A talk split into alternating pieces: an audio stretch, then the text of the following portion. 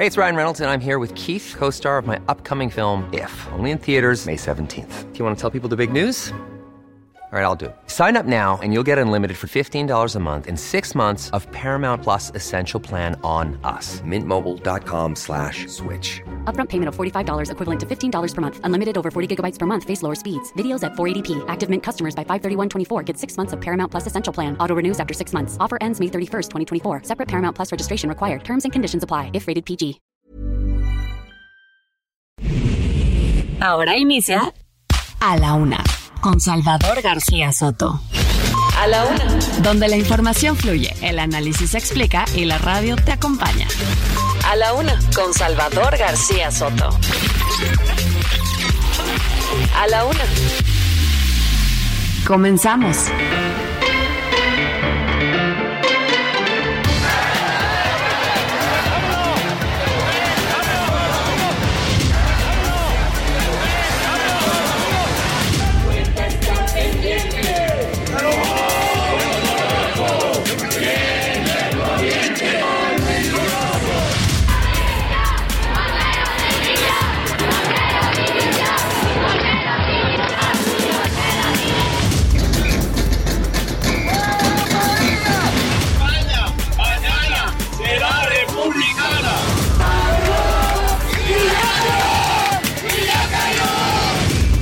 Esperemos que en todo caso el presidente AMLO, como había ofrecido venir al Perú, se pueda cumplir esto. Acá lo vamos a esperar con los brazos abiertos.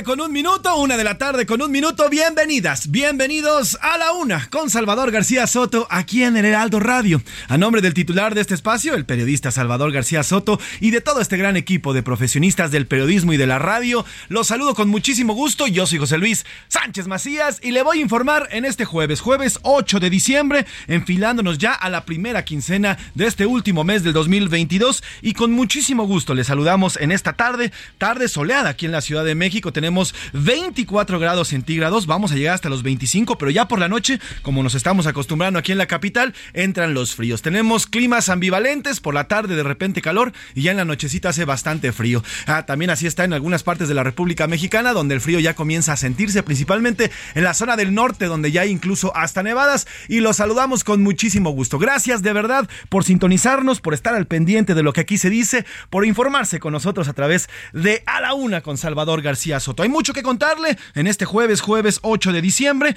¿Qué le parece si entramos en materia? Si le vamos adelantando de qué vamos el día de hoy para después entrar directamente a la información. Oiga, al banquillo, la Secretaría de Energía, Rocío Nale, está compareciendo en estos momentos ante comisiones del Senado de la República. Dijo que el gobierno de Andrés Manuel López Obrador, el actual gobierno, se enfila ya a la autosuficiencia petrolera. Así lo está diciendo. Esto luego, bueno, pues de la compra de Deer Park y el avance también de la refinería Olmeca o Dos Bocas como también se conoce. Vamos a ver qué es lo que dice la, la, secretaria de Energía, Rocío Nale, y también si es que los senadores la cuestionan en torno del aumento casi al doble del costo de la refinería de Dos Bocas. Iremos hasta allá. Y hablando del Senado, oiga, ya recibieron el famoso Plan B por allá en el Senado de la República, en la llamada Cámara Alta. Ya está por allá el dictamen del Plan B del presidente López Obrador. Veremos qué es lo que dice y otra vez el senador Ricardo Monreal asegura que no habrá fast track. Momento, momento, que esto va lento, dice el senador morenista, así que también conoceremos cuáles son las percepciones de los senadores al recibir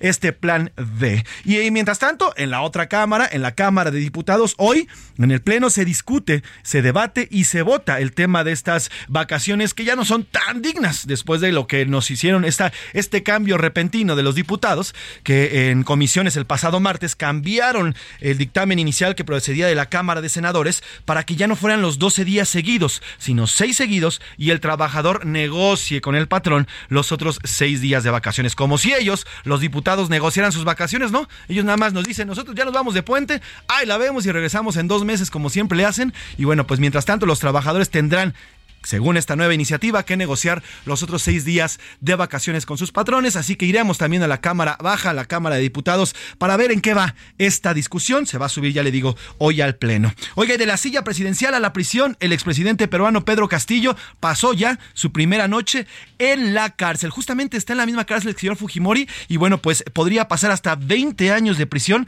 acusado del presunto delito de rebelión. Iremos hasta tierras incas, allá, tierras quechuas, para conocer los qué es lo que se dice, qué es lo que se está hablando, qué han dicho los legisladores, qué ha dicho la nueva presidenta, la primera presidenta, por cierto, del Perú. Así que conoceremos qué es lo que está ocurriendo. Mientras tanto, el presidente López Obrador tuvo una reacción. Calificó como una exageración señalar como injerecismo sus comentarios sobre el presidente de Perú, Pedro Castillo. Ayer, ya por la tarde-noche, envió un mensaje a través de sus redes sociales y bueno, pues aseguró que hay, hay manejos por parte de cúpulas políticas y económicas peruanas, que fue lo que provocó pues este derrocamiento del presidente, ahora ya expresidente Pedro Castillo allá en Perú. El presidente López Obrador habló y bueno, también le tendremos un reporte desde allá, desde Perú, donde se habla de que el Congreso, el Congreso peruano, habría pedido al gobierno mexicano que se abstenga de meterse en temas de la localidad en temas peruanos. Tendremos el reporte y le contaremos. En los deportes, además, tras sus eliminaciones en el Mundial, España y Alemania ya trabajan en nuevos procesos. Mire, aquí en México todavía ni siquiera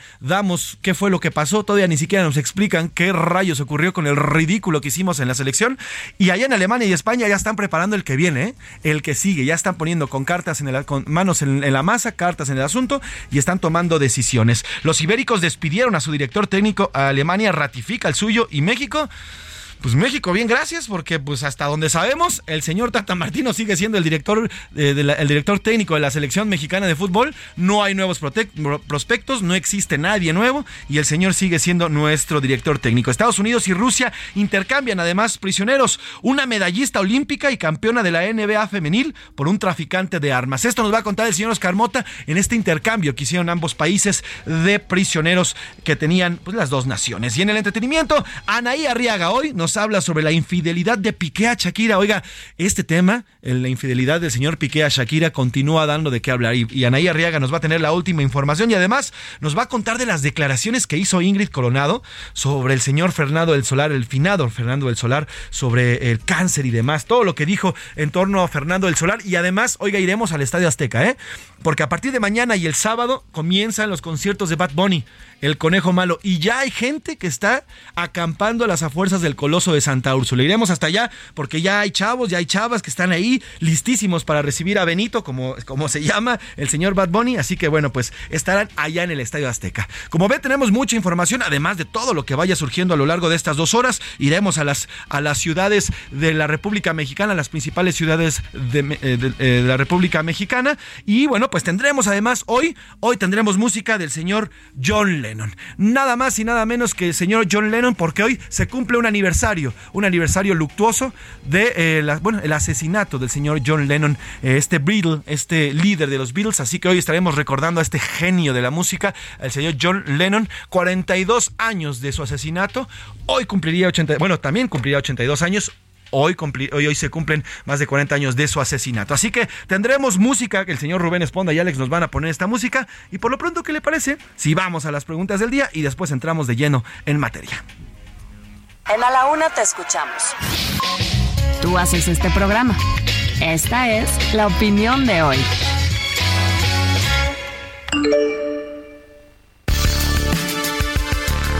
Y tenemos dos preguntas interesantes el día de hoy. Dos preguntas interesantes. Oiga, ya en las familias comienzan ya a organizarse rumbo a las eh, cenas navideñas. Ya estamos prácticamente a dos semanas de iniciar la Navidad, estamos a menos de 15 días de que estemos celebrando Navidad, así que las familias ya comienzan a ver, oye, pues vamos a hacer la cena, que tú que compras esto, tú compras el otro y todo. Hay un reporte por parte de Banjico y de, otros organismos económicos que aseguran que la inflación va a pegar a las cenas navideñas incluso hasta en un 20%. En 20% nos va a salir más caros a las familias estas cenas y háblese desde pavo hasta romeritos, lo que normalmente comemos los mexicanos en estas, en estas fiestas decembrinas. Usted, y la pregunta que le hacemos en esta tarde aquí en A la Una, ¿usted ya está listo? ¿Va a invertir lo mismo en la cena navideña que en otros años? A, la pregunta y las respuestas que le proponemos es A, sí, eh, seguiré gastando lo mismo los próximos, en este año que en los años anteriores. B, no, lamentablemente ya no me alcanza para una cena como en años anteriores. O C, de plano no tendré cena debido a la falta de lana. No habrá cena navideña en sus casas debido a la falta de recursos por este tema, a la falta de pues de lana, que muchas familias ahorita están sufriéndola por el tema de la crisis económica. Así que, bueno, pues ahí está la primera pregunta. La segunda pregunta, oiga, ayer, ayer eh, la Cámara de Diputados en una votación, pues prácticamente fast track, en eh, la madrugada se votó el plan B del presidente López Obrador. Vaya, no lo leyeron, lo recibieron y no les dio ni chance de leerlo. Hoy ya está llegando a la Cámara de Senadores y ellos al parecer le están dando más celeridad, más tranquilidad, está menos celeridad y más tranquilidad, está haciendo pues, más relajado, según lo que ha dicho el, senador Ricardo Monreal. Y bueno, pues en esta tarde le preguntamos a, aquí en la una, ¿usted qué opina de lo que hicieron los diputados en aprobar, principalmente Morena y sus aliados, en aprobar una iniciativa que ni siquiera conocieron, una iniciativa que la recibieron y así como la recibieron, la pasaron, la votaron y la aprobaron por órdenes del presidente. En le ponemos las respuestas y le proponemos estas respuestas. A, está mal, los legisladores son simples lacayos del Poder Ejecutivo o del presidente. B, está bien, al final es por el bien de México, como dice el presidente López Obrador. O C, estos legisladores no les importa el pueblo, simplemente les importa lo que diga su jefe, el presidente López Obrador. Ahí están las tres respuestas para estas dos preguntas. Márquenos, escríbanos al 55 18 41 51 99 55 18 41 51 99 y mándenos sus respuestas. También aquí escuchamos sus voice notes y todo lo que nos quiera decir, porque recuerde que este programa es nada, absolutamente nada sin usted. Las preguntas están planteadas, los temas están en la mesa y ¿qué le parece si vamos de una vez a un resumen de noticias y luego entramos de lleno a la información? Porque estamos aquí en A la Una con Salvador García Soto. Continuidad. El subgobernador del Banco Central de México, Gerardo Esquivel, tiene buenas posibilidades de mantener su puesto una vez que expire su mandato a fin de año, ya que el gobierno está más abierto a renominarlo. Petición. La Secretaría de Seguridad Ciudadana exhortó a la población a evitar el uso y compra de pirotecnia durante las fiestas decembrinas para evitar accidentes y contaminación innecesaria. Negociación. México ofreció a Estados Unidos extender hasta el 2025 el plazo para iniciar con la prohibición en el país del maíz genéticamente modificado. Estrenón. La Agencia Federal de Aviación Civil entregó la primera concesión para prestar el servicio público de transporte aéreo nacional de carga a la empresa mexicana TM Aerolíneas para operar vuelos cargueros desde y hacia el Aeropuerto Internacional Felipe Ángeles. Capturado. La justicia alemana frustró los planes de un grupo de extrema derecha que proyectaba atacar las instituciones democráticas del país, incluido el Parlamento.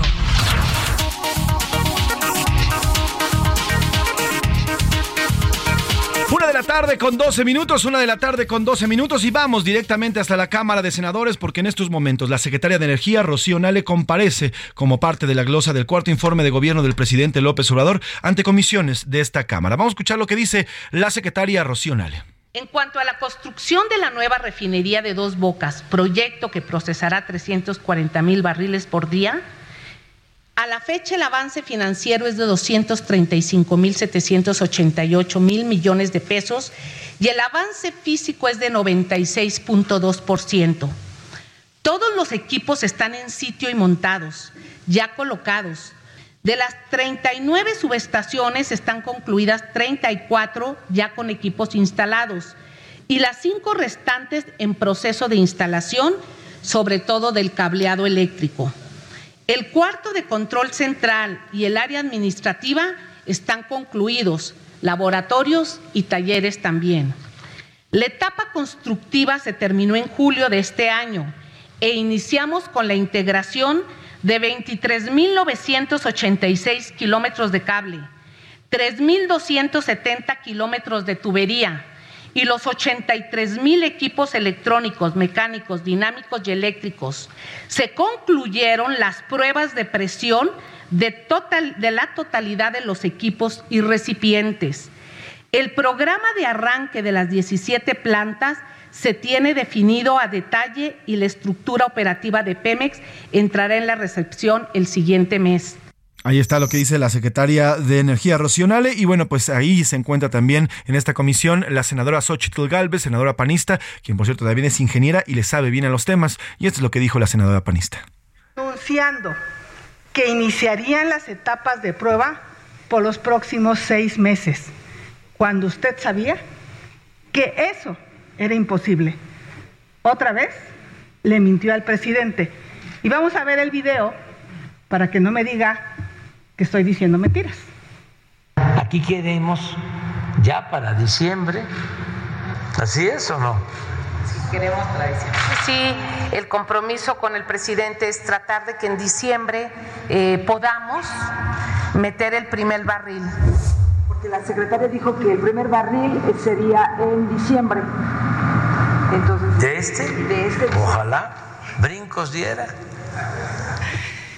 Pues ahí está lo que dice la senadora Xochitl Galvez, lo recuerda a la, secretaria de Energía Rocional en un video, decía que para diciembre, bueno, pues ya estaría operando, estaría operando en la refinería, pero bueno, vamos precisamente hasta la Cámara de Senadores con mi compañero Misael Zavala, reportero que siempre está pendiente de los asuntos legislativos allá en la Cámara Alta y nos tiene el reporte. Misa, cuéntanos cómo ha ido esta comparecencia, buenas tardes.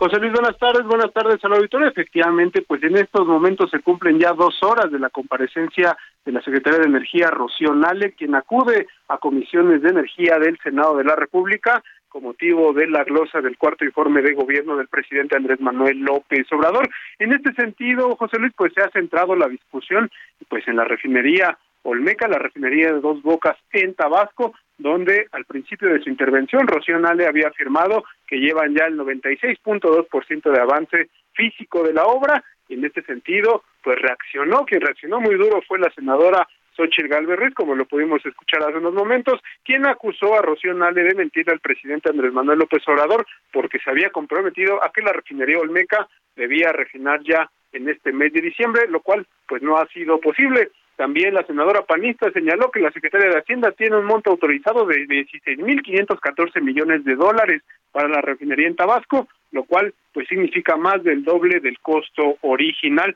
Incluso pues eh, la panista Xochitl Gálvez acusó a Rocío pues de estar prácticamente cumpliendo los caprichos del presidente López Obrador en cuanto a los tiempos para eh, pues darle la candidatura al gobierno de Veracruz.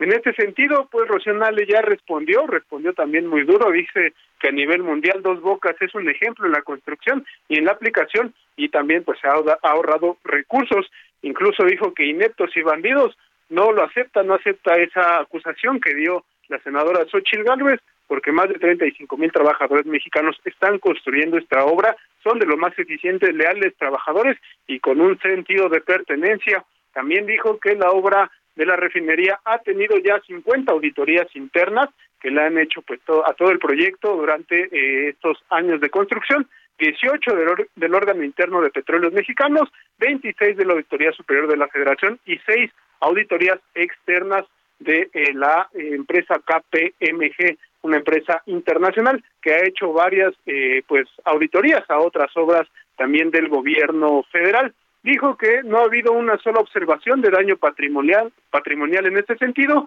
y pues todas las eh, los eh, señalamientos administrativos de estas auditorías se han solventado y en estos momentos pues también se han ido solventando ya en últimamente. Dijo que también eh, pues es difícil engañar al presidente Andrés Manuel López Obrador sobre los tiempos de la refinería. Y bueno todavía hasta este momento no ha dado una fecha exacta de cuándo se estaría refinando el primer barril de petróleo en esta refinería Olmeca de Dos Bocas en Tabasco. Hasta este momento, José Luis, pues ya más de dos horas llevamos de esta comparecencia y duras las preguntas a la secretaria de Energía, Rocío Nani.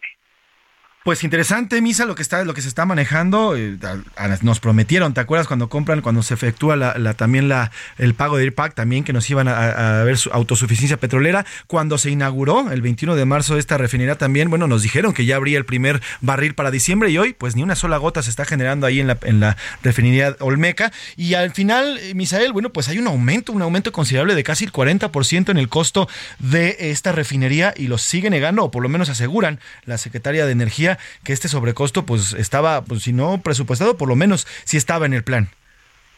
Sí, efectivamente hay una justificación por parte de la Secretaría de Energía debido a que pues se ha llevado más tiempo ya esta obra en cuanto a su construcción y dice que pues los los precios internacionales han subido y también los costos han subido en este sentido. lo que señalaba la eh, senadora panista Xochitl Gálvez es que ya van más de 16.514 millones de dólares para esta refinería en Tabasco. Pues lanísima la que se está invirtiendo y veremos a ver si se alcanza y, a ver si da fecha, porque pues les encanta dar fechas de inauguración y todo, pero nada más tenemos hoy un aeropuerto que pues a veces como que medio salen vuelos, una refinería que no está refinando y tenemos ahí también pues un tren Maya que nomás no avanza. Oye, Misa, quiero aprovechar que te tengo en la línea para preguntarte, ¿ya llegó el dictamen del plan B allá al Senado?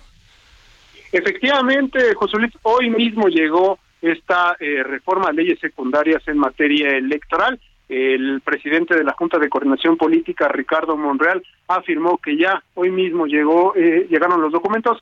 Son eh, modificaciones a las seis leyes que ya conocemos y estas serán tornadas a comisiones para que le den digamos, el trámite correspondiente. No habrá fast track, no había, no habrá una vía rápida, como lo comentó ya el senador Ricardo Monreal en este sentido, debido a que pues Morena y sus aliados no tienen mayoría para aplicar una vía rápida a estas eh, reformas de leyes. Sin embargo, sí tienen mayoría en las comisiones que van a analizar estas, eh, esta iniciativa, esta minuta que ya avaló la Cámara de Diputados y que muy probablemente, José Luis, la próxima semana estarían desahogando en comisiones y eh, posiblemente también pues estaría llevando al Pleno el, eh, la sesión ya sea del miércoles o del, del martes o del miércoles en el Pleno del Senado. Sin embargo, pues la oposición ya revivió, José Luis revivió esta oposición en el Senado de la República, PAN, PRI, PRD, MC y también el Grupo Plural se sumaron a que, bueno, acordaron ya estos, estos, estos grupos parlamentarios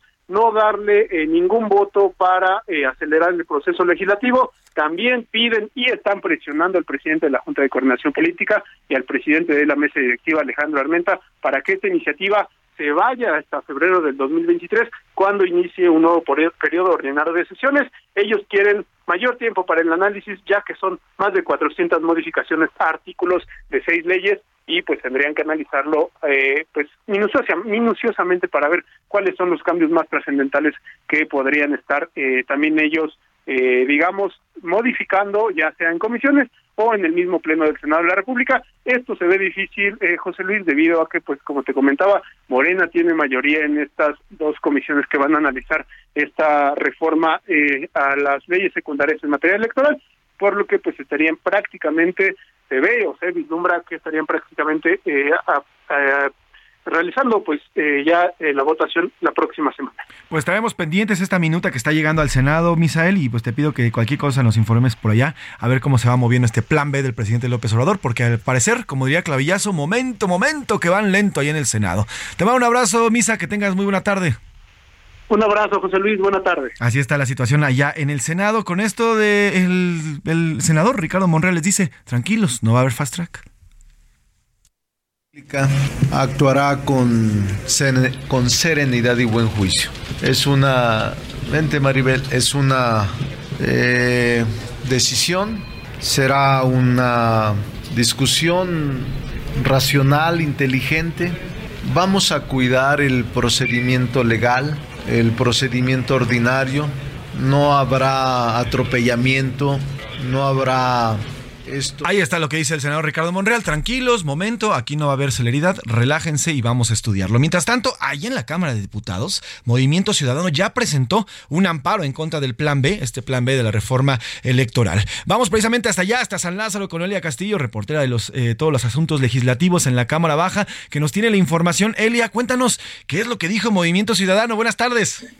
Muy buenas tardes, José Luis. Te saludo con mucho gusto a ti al auditorio. Bueno, pues así es, la fracción parlamentaria de Movimiento Ciudadano, la Cámara de Diputados, presentó ya un juicio de amparo para declarar ilegal y que quede sin efectos el Plan B de reforma electoral aprobado la madrugada de este miércoles aquí en el Palacio Legislativo de San Lázaro. La bancada mesista que coordina Jorge Álvarez Maínez argumentó que la reforma a diversas disposiciones contiene violaciones flagrantes al proceso legislativo durante la discusión y aprobación del paquete de estas dos iniciativas en materia electoral los diputados de Movimiento Ciudadano se reservaron además el derecho de recurrir en su momento ante la Suprema Corte de Justicia de la Nación para impugnar estas reformas. Te comento que el coordinador parlamentario señaló que no se puede perder el tiempo ante la gravedad de lo que se hizo, toda vez que se ameritan acciones inmediatas y por eso están recurriendo justamente a la justicia federal a través del juicio de amparo, porque dijo lo que se hizo este miércoles no tiene nombre y no tiene precedentes.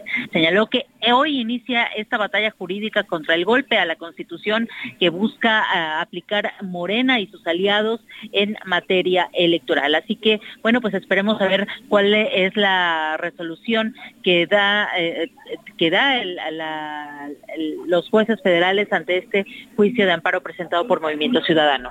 Pues ya comenzó la batalla legal, Micaelia. El señor, presidente de la República, Andrés Manuel, ya lo veía venir y él lo dijo ayer en su mañanera que viene una batalla legal por este tema. Veremos a ver quién más se suma a estos amparos y a estas herramientas legales, Elia, y estaremos al pendiente contigo de lo que vaya surgiendo ahí en la Cámara de Diputados. Te mando un abrazo, Elia Castillo. Buena tarde. Claro que sí, muy buena tarde, José Luis. Vámonos a una pausa. Oiga, al regresar le voy a contar cómo se están moviendo las cosas allá en Perú, ¿eh? Están calientitos, hay nueva presidenta, pero eso le cuento aquí a la pausa de regreso. Estamos aquí en A la Una con Salvador García Soto. No le cambies. Estás en A la Una con Salvador García Soto. Información útil y análisis puntual. En un momento regresamos.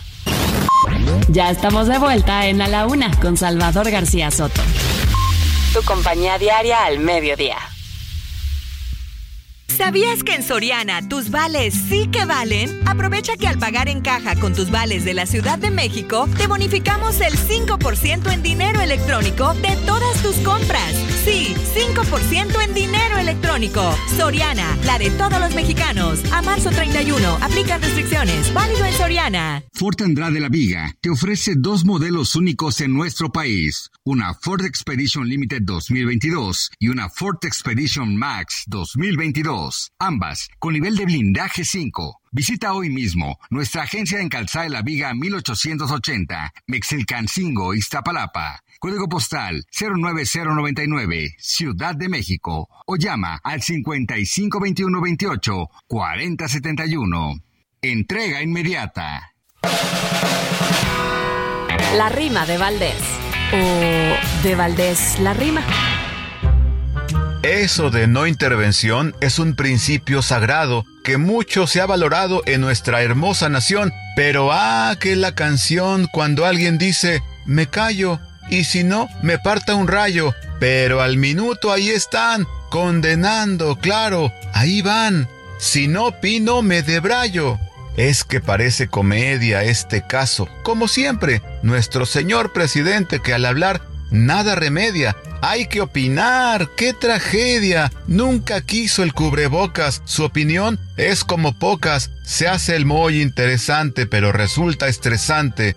A ver si mejor te enfocas. Todo el mundo calladito o criticando al golpista. Pero acá nuestro estadista, él lo dijo bien clarito. No me callo y lo repito. Nada de no intervención ni autodeterminación. Me recordó a Carmelita, Salinas, la chaparrita, muy experta en opinión. John Lennon nació el 9 de octubre de 1940. Sus padres le llamaron John por su abuelo paterno y Winston como segundo nombre en honor al primer ministro del momento, Winston Churchill.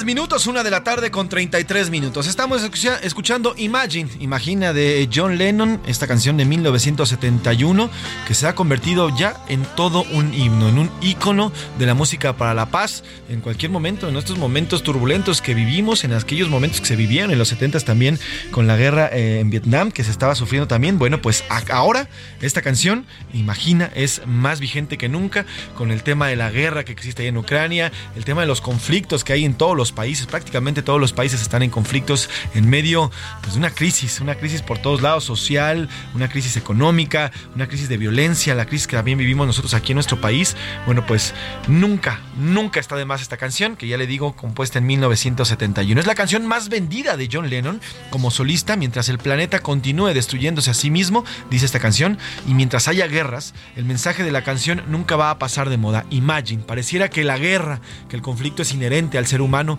como lo es la felicidad. Es esa parte oscura del ser humano, el siempre estar peleando o estar en guerra, en pugna.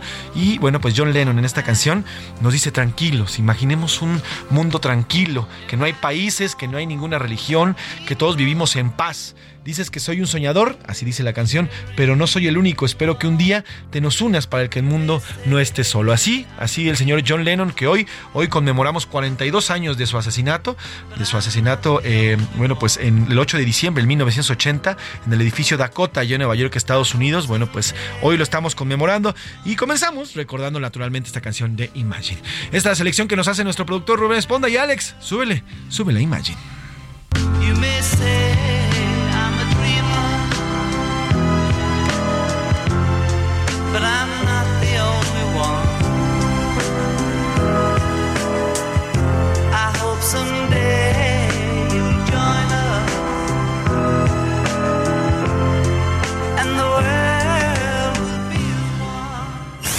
A la una, con Salvador García Soto.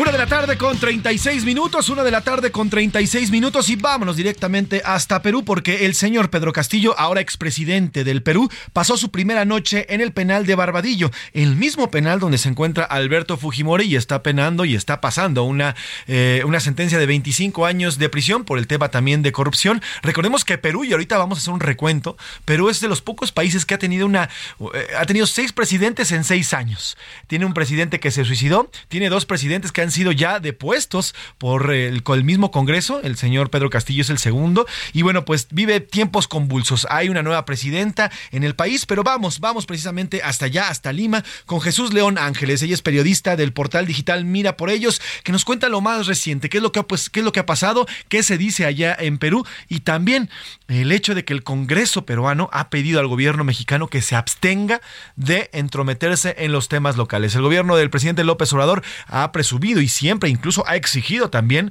eh, que se respete la determinación de los pueblos, pero no siempre es así. Le gusta comentar al señor presidente, no le gusta que se metan en los asuntos mexicanos, pero a él le gusta comentar sobre otros asuntos. Vamos precisamente hasta allá, hasta Perú, con Jesús León Ángeles, que nos cuenta lo más reciente con el, el, pues, el derrocamiento del señor Pedro Castillo. ¿Cómo estás, Jesús León? Buena tarde desde Perú, un saludo para México y te comento que eh, lo que está pasando ya eh, después de lo ocurrido ayer en nuestro país es que el Ministerio Público ya ha iniciado las diligencias preliminares por presunta comisión del delito contra los poderes del Estado y orden constitucional. La modalidad que se está manejando es de rebelión en agravio del Estado, de acuerdo al artículo 346 del Código Penal, y eso también se considera como rebelión o sedición de acuerdo al artículo 45 de la Constitución Política del Perú. Estamos hablando de una pena privativa de libertad que va desde los 10 hasta los 20 años y estaría ya eh, pasando por la misma situación que pasó el ex mandatario Alberto Fujimori. Se encuentran ambos recluidos en el mismo lugar. Es importante señalar que ya el Congreso de la República desde anteriores oportunidades había indicado a, México que no intervenga en situaciones que ocurren en el Perú. Eh, todo todavía sigue muy incierto. Eh, se han iniciado operativos desde ayer, operativos simultáneos en Palacio de Gobierno, la presidencia del Consejo eh, de Ministros, diversos ministerios, en donde se están lacrando documentos y equipos de cómputo. Eh, sin duda, todavía es una situación incierta. Eh, la actual mandataria, Dina Boluarte, está evaluando eh, quiénes van a formar parte de su gabinete y bueno, la población está a la expectativa, hoy es día feriado en el Perú y mucha gente ya recién hoy día se ha puesto al día de todo lo que ha pasado ayer y continuamos a la expectativa de lo que pueda ocurrir en las próximas horas.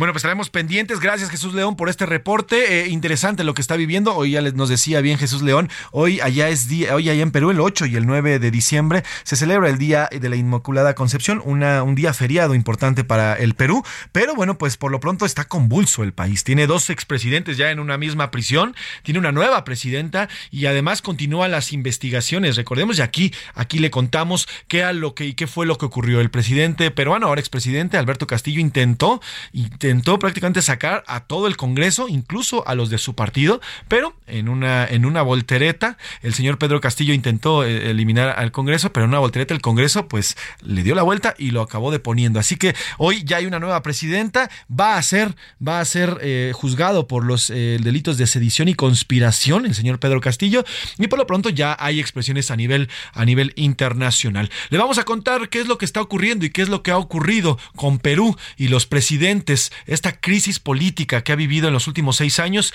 Perú tiene seis años y seis presidentes. Así es la situación que vive y que ha vivido el Perú.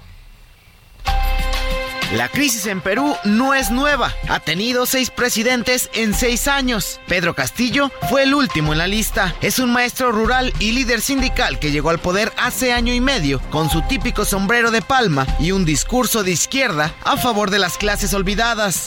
Esta vez un gobierno del pueblo ha llegado para gobernar con el pueblo y para el pueblo. Antes de las elecciones era casi un desconocido. Se inscribió como candidato del Partido Perú Libre el último día permitido, pero ganó mucho terreno porque prometió un cambio y al final se impuso el populista ante la derechista Keiko Fujimori. Es la primera vez que nuestro país será gobernado por un campesino. La caída de Castillo tuvo cuatro intentos. El primero ocurrió en noviembre de 2021, cuando llevaba cuatro meses en el cargo. 29 congresistas de oposición lo acusaban de financiamiento ilícito en elecciones de ese año. En marzo de este año sumó un segundo intento. El pasado primero de diciembre vino el tercer intento por supuesta incapacidad moral. Y la caída definitiva ocurrió este 7 de diciembre, después de su intento fallido de disolver el Congreso peruano. El presidente Castillo estaba bajo investigación de la Fiscalía de Perú como supuesto líder de una organización criminal para amañar contratos y obtener beneficios económicos a cambios de licitaciones y nombramientos en puestos claves. Pedro Castillo no es el único presidente destituido en Perú. Pedro Pablo Kuczynski gobernó de 2016 a 2018. Renunció salpicado por el caso Odebrecht. Martín Vizcarra de 2018 a 2020 fue acusado de corrupción. Manuel Merino estuvo cinco días en el cargo y renunció en medio de protestas masivas que dejaron la muerte de dos jóvenes. Y por último vino Francisco Sagasti, presidente de transición hasta la elección de Pedro Castillo, el último presidente destituido de Perú. Y en su lugar llega Dina Boluarte, la primera presidenta de Perú y el sexto gobernante peruano en los últimos seis años. Con información de Erika Alcántara, para la una con Salvador García Soto, Iván Márquez. Así vive el Perú estos años, estos años convulsos. Todo, mire, todo envuelto en un halo de corrupción. El tema de Odebrecht, este tema de la empresa brasileña que se esparció, esparció corrupción por prácticamente todo el continente. Acá en Perú, allá en Perú, se hizo mella. Bueno, incluso recordemos que Alan García, el expresidente, se suicidó. El expresidente Alan García se suicidó porque estaba vinculado con este tema de Odebrecht. Son ya tres presidentes juzgados por este tema, por el tema de corrupción. El señor Alan García, que también está acusado y se acabó suicidando. Y bueno, pues esto no es solamente de Perú, es prácticamente de toda Latinoamérica, incluido a nuestro país. Hay países donde sí toman acciones donde sí de verdad hay un verdadero equilibrio de los poderes, donde el legislativo de verdad detiene al ejecutivo cuando comienza a sobrepasar sus funciones y no es sumiso al ejecutivo como en otros países y me refiero específicamente al nuestro, donde los legisladores atienden específicamente al pie de la letra lo que dice el ejecutivo o por lo menos los del partido oficialista y sus aliados. Allá en Perú sí ha habido estas reacciones y ya nos contaba Iván Márquez en esta en esta nota cómo se ha ido moviendo estos seis años, seis años seis presidentes. Y bueno, pues allá el pueblo, cuando de verdad no está contento con un presidente, una patada en el trasero y vámonos a la cárcel, ¿eh? porque no solamente queda en sacarlo, sino también ya lo vieron. Ayer no dejaron al señor Pedro Castillo, y es lo que se sabe, iba a pedir asilo a la Embajada de México. No lo dejaron ni llegar a la embajada, ¿eh? En cuanto fue depuesto, ya estaba la Fiscalía Peruana allá afuera, lo detuvo y se lo llevó. Vámonos. Y hoy está en la cárcel, en la misma que el señor Alberto Fujimori, quien está penando una pena de 25 años, vaya la redundancia. Y mire, sobre este tema, el presidente López Obrador habló al respecto, eh, dijo que eh, bueno, pues eh, criticó, él ya había dado ayer por la noche en un tuit, ah, eh, puso, puso su postura, aseguró que hay cúpulas políticas y económicas que permitieron deponer al presidente Castillo y hoy el presidente habló también al respecto. Esto fue lo que dijo del tema Pedro, de Pedro Castillo. Entonces habló aquí a la oficina para que me avisaran de que iba hacia la embajada, pero seguramente ya tenían intervenido su teléfono y eh, que iba a solicitar el asilo, que si le abrían la puerta de la embajada. Busqué a Marcelo Ebrat y le informé y le dije que este, hablara con el embajador y que se abriera la puerta de la embajada. Y él ya creo que ni siquiera pudo salir, ya lo detuvieron de inmediato. Y bueno, pues además de esto, porque confirmó, en efecto, ayer, ayer se sabía, había trascendido que el señor Pedro Castillo pidió asilo y bueno, lo confirmó hoy el presidente. Y además, Andrés Manuel López Obrador habló de esto, estas quejas que hay por parte del Congreso. El Congreso peruano ha enviado una carta, ha enviado varios documentos, varias misivas hacia el gobierno mexicano en las que les pide que se abstenga de, de meterse y de comentar sobre los temas peruanos. Hoy el presidente fue cuestionado al respecto y esto fue lo que dijo sobre este injerencismo, injerencismo que acusa el gobierno peruano.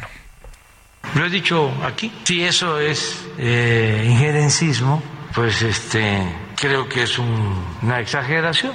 Sin embargo, pues como son parientes, los conservadores de todos lados, pues ahí está, dice que los conservadores de acá, mexicanos, son parientes de los peruanos y de todos los, de todos los países del, del, del, mundo y del continente. Y bueno, pues para él, si él se mete, ahora sí que si él mete la mano, no es injerencismo. Pero si alguien opina de los asuntos de nuestro país, si hay algún editorial, si alguna asociación o si algún otro gobierno, ya sea un senador de Estados Unidos o un congresista de Estados Unidos o un gobernador de Estados Unidos, se le ocurre comentar sobre algún problema de nuestro país, ah, entonces sí está ingiriendo. Pero cuando el presidente lo hace sobre otros, otros temas de otros países, entonces no, simplemente es libertad de expresión. Por su parte, Dina, Dina Boluarte, la nueva presidenta y la primera presidenta peruana, afirmó que espera que el presidente mexicano que ofreció ir a Perú pueda cumplir con eso, que pueda cumplir con el hecho. Acuérdense que iba a haber esta cumbre eh, de la Alianza del Pacífico el 12, 13 y 14 de diciembre y ahí va a estar el presidente López Obrador. Bueno, pues hoy habló la presidenta de Perú, Dina Boluarte, y esto fue lo que dijo las relaciones con los países de la región son, tienen que seguir siendo las más idóneas, las más hermanadas. La entrega pro tempore que iba a ser este 14 de diciembre, ya estamos reuniéndonos con la vicecanciller para poder tomar eh, nota. Creo que solamente está corriendo en el tiempo o como ahora ya no hay una vicepresidenta que pueda quedarse al cuidado del despacho presidencial y pueda viajar a recibir este encargo tan importante para Latinoamérica. Esperemos que en todo caso el presidente AMLO, como había ofrecido venir al Perú, se pueda cumplir esto. Acá lo vamos a esperar con los brazos abiertos y con el cariño de todos los peruanos. Y si no, estaremos haciendo vía Zoom la entrega de la presidencia pro tempore. Pues ahí está lo que dice la presidenta Dina, Dina Boluarte. Dice, vénganse. Eh, recordemos que ayer el canciller Marcelo Ebrard suspendió, suspendió la visita eh, o, confirmó que se suspendía la visita del presidente López Obrador la próxima semana en vista de lo ocurrido con el presidente eh, Pedro Castillo. Hoy la nueva presidenta, la presidenta peruana, dice, oigan, no, a ver, este tema de la Alianza del Pacífico, si ustedes, si ustedes continúan, pues aquí nosotros le vamos a dar celeridad. Vénganse para acá, acá los esperamos. Yo no puedo salir porque no hay vicepresidenta que tome mi cargo o que pueda estar encargada del despacho Así que acá los esperamos. No hay motivo por qué, por qué cancelar esta, pues este pase de estafeta de la alianza, de este, de este mecanismo de la Alianza del Pacífico. Así que bueno, pues le dice la presidenta peruana al señor Andrés Manuel López Obrador, vengan, acá los esperamos, veremos qué es lo que resuelve el gobierno mexicano, porque ellos, ellos ya han criticado este cambio, este cambio en el Ejecutivo peruano. Veremos en qué queda, porque todavía esta alianza, pues prácticamente quedaría céfala, porque no hay ahorita, o por lo menos queda el, el gobierno mexicano o el presidente López Obrador todavía sigue siendo el presidente, pero ya debieron de haber pasado la estafeta sobre esta alianza. Veremos si respuesta del gobierno mexicano a esta petición que hace su IDEM en el Perú. Por lo pronto, vamos a asuntos domésticos aquí en nuestro país. Oiga, la inflación, la inflación cedió, comienza poco a poco a ceder, comienza poco a bajarse del caballo tan galopante que estuvo durante los primeros siete meses aquí en nuestro país y ya vemos un, eh, por lo menos, no un aumento gradual como lo habíamos visto en los meses anteriores. Ya está el nuevo, la nueva cifra de la inflación para esta primera quincena y veremos qué es lo que dice. Vamos directamente con Verónica Reynolds, nuestra reportera de la sección Mercados de Heraldo de México, que nos da las cifras y cómo es que esta inflación, bueno, comienza a calmarse. Vero, ¿cómo estás? Buena tarde, cuéntanos. Hola José Luis, buenas tardes. Pues sí, como lo bien lo comentas, la inflación nos sigue dando un respiro y esta vez, pues bueno, el INEGI nos dio a conocer que la inflación al cierre de noviembre se ubicó en 7.80%, esto es sumando dos meses consecutivos de contracción y registrando su nivel más bajo en cinco meses, pues esto, como te comentaba, de acuerdo con las cifras del Instituto Nacional de Estadística y Geografía. De ahí que la preocupación pues se mantiene en la inflación subyacente y esta porque es la que refleja la tendencia de los precios en el mediano y largo plazo, la cual se ubicó en 8.51, superior al 8.42% anual, mientras que quincenalmente esta sí registró una baja al pasar a 8.37 de 8.66% en los primeros en los primeros 15 días de noviembre. Aquí, eh, al respecto, Jonathan Heath, subgobernador del Banco de México, nos comenta que no se puede concluir, no se puede concluir que con esta cifra se inicia una nueva tendencia a la baja, pues de la inflación subyacente, ¿no? Así que, bueno, la inflación de noviembre, eh, la, la, baja de la inflación de noviembre se debió a la contracción de los precios agropecuarios y energéticos, en particular en frutas y verduras, que después de un año de registrar incrementos por arriba del 10%, este mes se encareció en 3.4%. Así productos como la cebolla registraron una variación en su precio de menos 23.59%, el tomate verde con menos 15.36, naranja con menos 11.17, limón con menos 9.66, papa y otros tubérculos con menos 8.38, aguacate con menos 7.20 y pollo con menos 1.56%. Además de la reducción en el gas doméstico natural con menos 4.56 y del gas doméstico LP con menos 2.29%. Pero bueno, pues la inflación al final del día, aunque esté desacelerándose, todavía se mantiene alta y pues esto se sigue reflejando en algunos productos también, como es en el caso del chile serrano, que registró un alza de 65.82% en todo el mes de noviembre, el jitomate con 5.58, la leche pasteurizada y fresca con 0.94 y la tortilla de maíz con 0.67. Y aquí, José Luis, ahí va el punto que a veces luego nos quejamos, este incremento pues se siguió también observando en los precios de los alimentos en monterías, fondas, torterías y taquerías, de, que fue de 0.83, en restaurantes y similares de 0.62%, así como el aumento de 20.29% en la electricidad, de 10.94 en servicios profesionales, de 10.42 en transporte aéreo y de 0.20% en vivienda propia. Con estos datos, pues algunas áreas de análisis están empezando a ajustar nuevamente a la baja su estimación de inflación para el cierre de este año. Uno de ellos es el Grupo Financiero Base, que movió eh, su tasa de inflación a 8.5 de 8. de 8.5, sí, perdóname, 8.1%. Pero pues bueno, eh, de todos modos también las áreas de, de análisis, así como el propio Banco de México han dicho que que se tiene que mantener la expectativa no de lo que surja nuevamente a nivel eh, eh, internacional que no haya nuevos choques externos que pues de alguna manera vuelvan a generar presiones a la alza de la inflación eh, pues más allá de lo que está sucediendo ahorita en, Rusia y Ucrania, ¿no? Pues importante, Vero, y siempre, la verdad es que me encanta platicar contigo, pero siempre me pegas en el coraza cuando me hablas de las taquerías, porque yo soy taco lover, entonces la verdad es que me pega gacho. Oye, Vero, tú que platicas y estás muy al pendiente con los economistas, ¿cómo ven, cómo ven la inflación para este fin de año? Hablamos de un aumento importante, en sobre todo en las cenas navideñas, Vero, pues el, el costo del pavo y el costo del ponche, del ponche, y en fin, ¿cómo ven los economistas este aumento para las cenas navideñas que va a pegar fuerte en el bolsillo? Es que mira, aquí siempre hay un punto. Nosotros a veces pensamos que como va, bajando la inflación, pues creemos que empezarán a bajar los precios pues de, de, ciertos productos, ¿no? Eh, como en este caso, pues todo lo que tiene que ver con la cena, la navideña, ¿no? El pavo, los romeritos, el camarón, bueno, todo depende de, cada quien que, que cene, ¿no? Pero realmente, eh, pues lo que pasa con esta disminución en la inflación lo que se está traduciendo es que sean incrementos menores en los productos, más no que, que bajen el que baje su precio, sino más bien que el incremento sea menor. Entonces, efectivamente, vamos a seguir viendo estos costos mayores respecto al año pasado y respecto al 2020, Pues justamente porque la, inflación está alta, ¿no? Entonces te vuelvo a repetir, aunque la inflación siga bajando, lo, lo que se está traduciendo es esto, es que los precios dejen de incrementarse, como lo han venido haciendo por lo menos en los últimos dos años. Entonces, pues bueno, la, la, cena nos va a seguir costando caro. Nos va a saber, pues hay que aprovecharla. Importantísimo esto que nos explicas, Vero, porque sí, pareciera que entendemos que ya la inflación se, se estabilizó, se comienza a estabilizar. Ah, bueno, ya van a bajar los precios, pero no. Lo que en realidad significa es que ya no van a subir tan de trancazo, o van a subir, pero poquito a poquito, ya no de trancazo como lo hemos visto y es importante esta especificación, mi Vero. Te agradezco mucho. Te agradezco mucho y, pues, dime.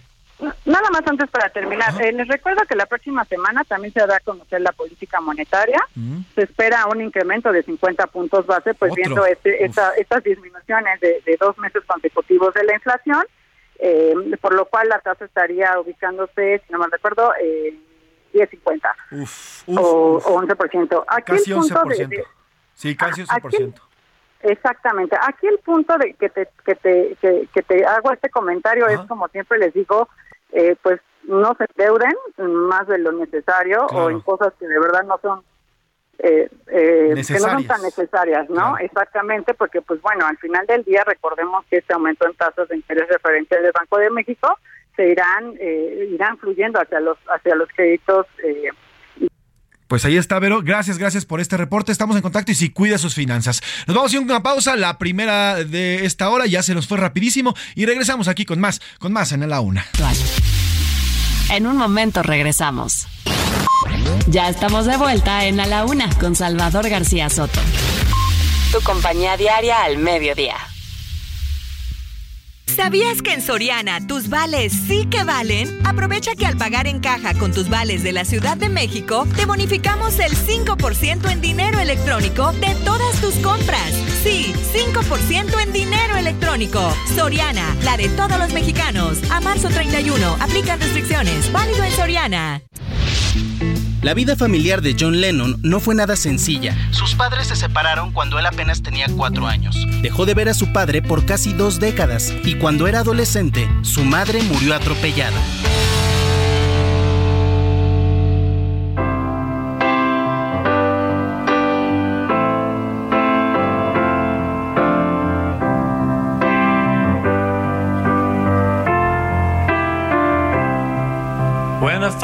myself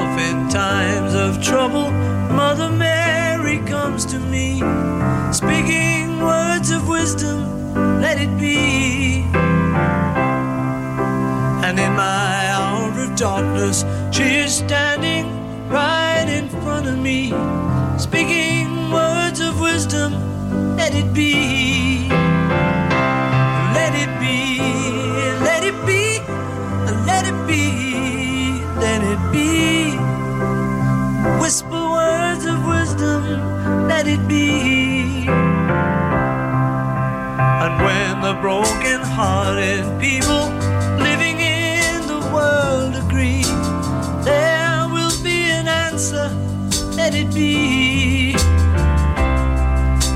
For though they may be parted,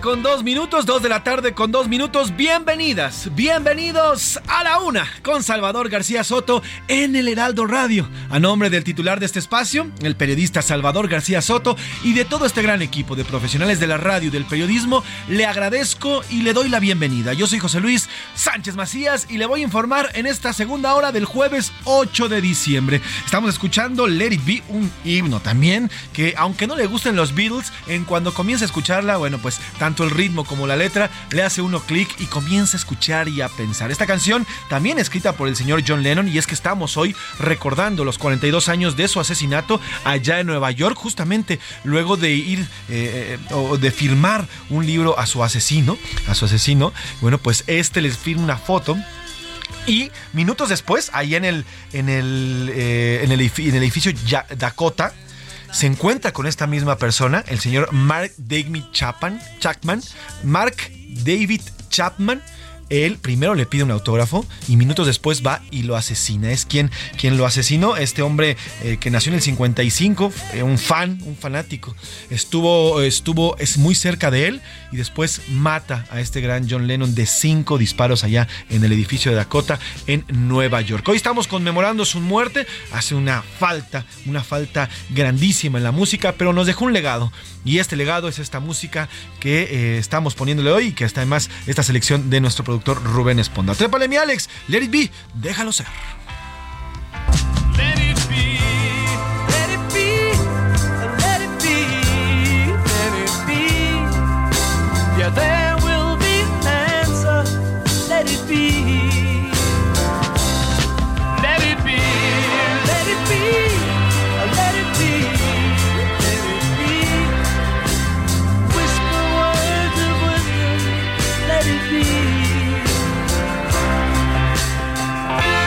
con cuatro minutos y vámonos de lleno a la información y a todo lo que tenemos en este jueves. Ya hemos transitado la primera hora de este programa. Platicamos, fuimos hasta Perú, que es lo que está ocurriendo. Ya van 24 eh, horas de la deposición del presidente Pedro Castillo. Y se encuentra en la misma cárcel que el expresidente Alberto Fujimori. Y bueno, pues ya también fue fundada la detención de Pedro Castillo. Hace unos minutos la Fiscalía de Perú ha dicho que está fundada esta, esta detención, por lo que va a permanecer hasta el 13 de diciembre en la cárcel para después comenzar con el proceso judicial en contra del ahora expresidente Alberto Castillo. También, bueno, pues hemos transitado por el tema de la inflación. Oiga, la inflación ya comienza a ceder poco a poquito, pero como nos explicaba nuestra reportera Verónica Reynolds, no significa que los precios estén bajando, significa que están aumentando, pero ya no al mismo ritmo que lo estaban haciendo en los meses anteriores. También platicamos de lo que ocurre en la Cámara de Senadores con esta comparecencia de Rocío Nale, la secretaria de Energía, que asegura que esta refinería de dos bocas va bien,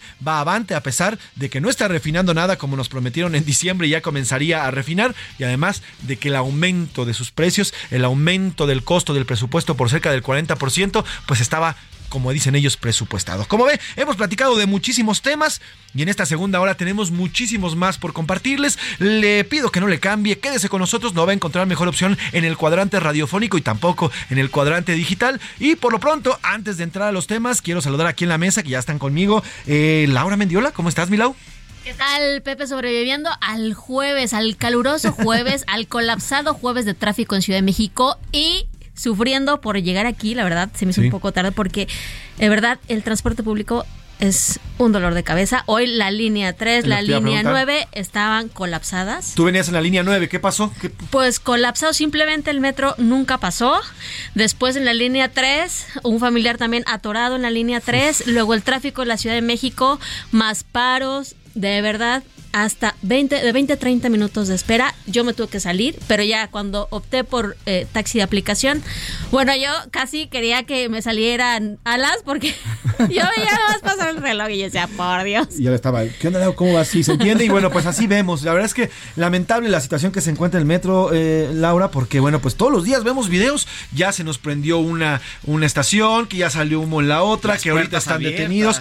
Perdón, aquí estás Ivancito Márquez. ¿Cómo estás, Iván? Hola, José Luis, Laura, a todos buenas bienvenido, tardes. Bienvenido, También por acá anda Oscar Mota, que ahorita lo vamos a saludar y vamos a hablar de deportes, pero bueno, eh, ahorita entraremos en materia con el señor Oscar Mota. Pero sí, lo, bien lo dices, Laura, el transporte público, pues no, pues está fallando el metro. Ahí habría que, pues ya darle una chainada al metro, no hace falta de verdad meterle esta lana, porque son más de 3 millones de mexicanos los que nos transportaban o se transportan en este sistema, que es importantísimo y es neurálgico para nuestra capital. Pues en el gobierno dice que no le recortaron al metro, pero yo, yo, yo tengo otros datos, o por lo menos padezco de otras cosas porque de verdad esta es muy frecuente este, una falla, la otra, ella sacó humo, ya hubo aquí. Y además también es cierto que, bueno, que hay mucha gente también que no cuida, ¿verdad? Sí, ese es el tema. También de nuestra parte como ciudadanos tenemos que cuidar el metro. ¿eh? Al final todos nos transportamos ahí y hay que cuidarlo. Hay que estar, hay que estar siempre al pendiente y bueno, pues no estar destruyendo las instalaciones, no estar aventando tonterías, pintando, en fin. Pero sí, las autoridades pues dicen, ahí está el metro, lo estamos cuidando. Lo cierto es que los mexicanos de a pie,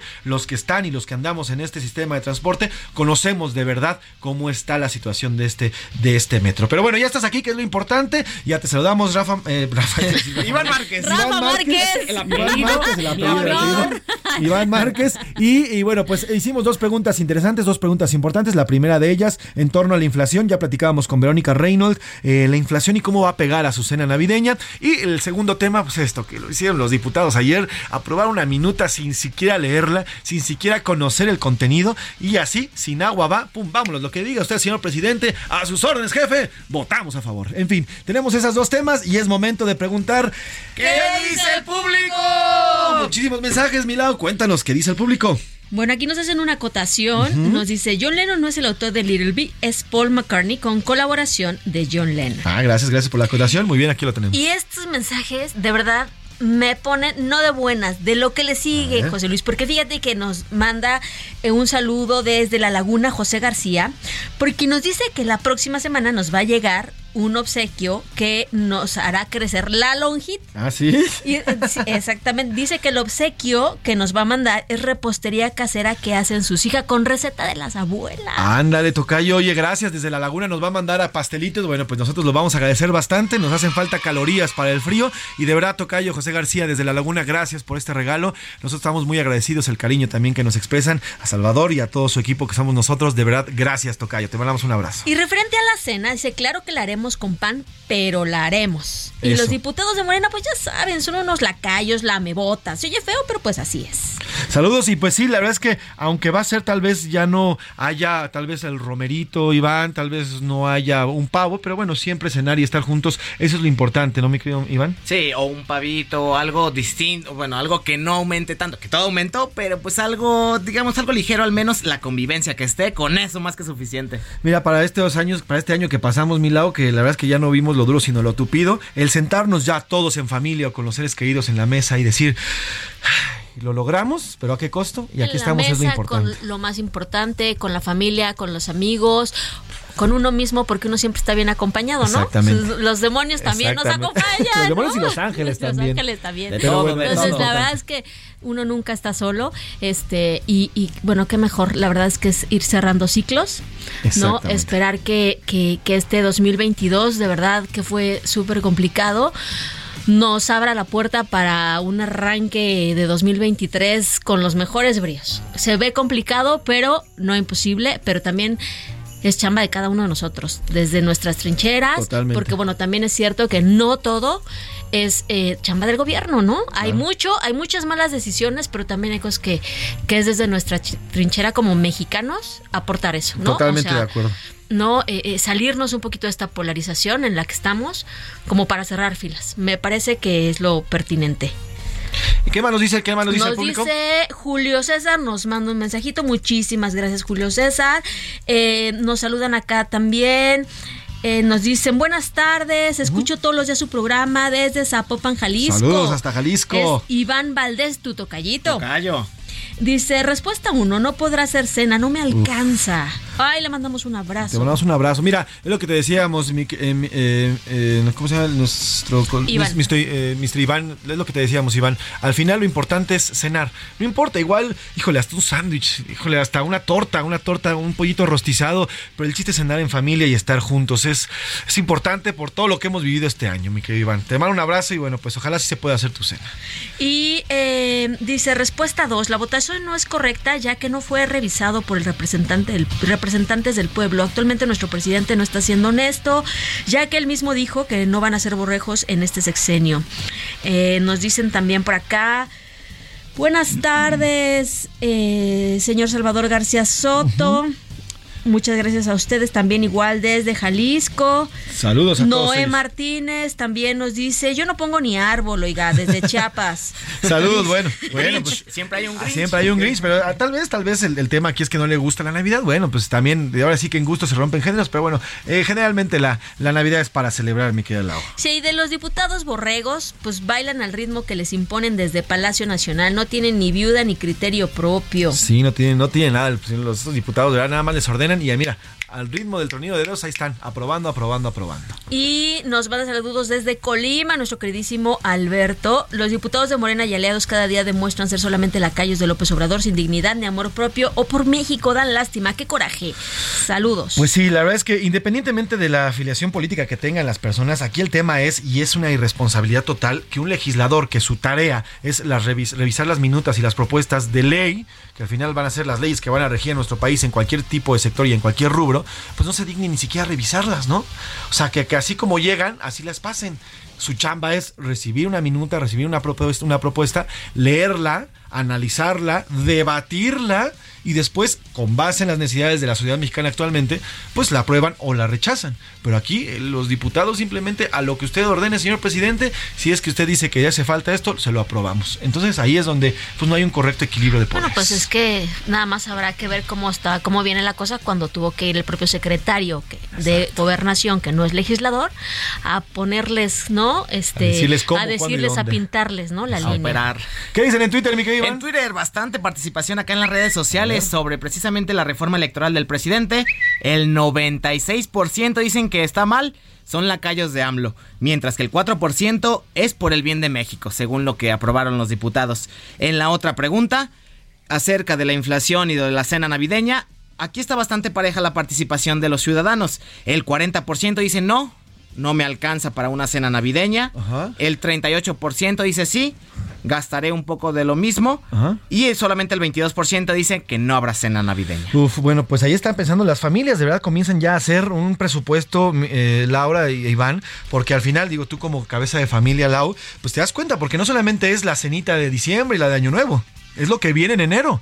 Es eh, regresar, tú que tienes eh, hijo- hijos eh, ya universitarios, es regresar a un nuevo semestre, comprar nuevas cosas, eh, las necesidades, porque al final va a haber un, un nuevo aumento. La inflación para el 2023 hay un nuevo aumento, en fin. Y además, todo sube. Eh, sube tu seguro, sube lo que estés pagando, sube el gas, sube la luz, pero tu salario, los salarios no suben.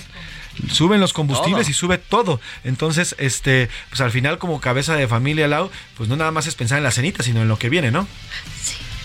¿No? Así es, digo, son su- suben los combustibles, que es como También, ¿no? los Bueno. energéticos, de verdad que bueno, una vez subiendo esos, señores, sube todo. Agárrense y sube Igual y a ver si hoy se aventura y dice que los combustibles no van a subir. Digo, Uy, y eso nos prometieron en 2018, Ivancito. ¿En cuánto iba a estar el litro de gasolina, en 10 Pepe? pesos decían, uy, imagínense, en 10 pesos nos decían aquel en 2018 y tómala, papá. Hoy estamos en casi 25. En fin, gracias, Lau. Gracias, Iván. Gracias, José Luis. Vamos a con temas. nosotros. A la una, con Salvador García Soto. Muchas novias,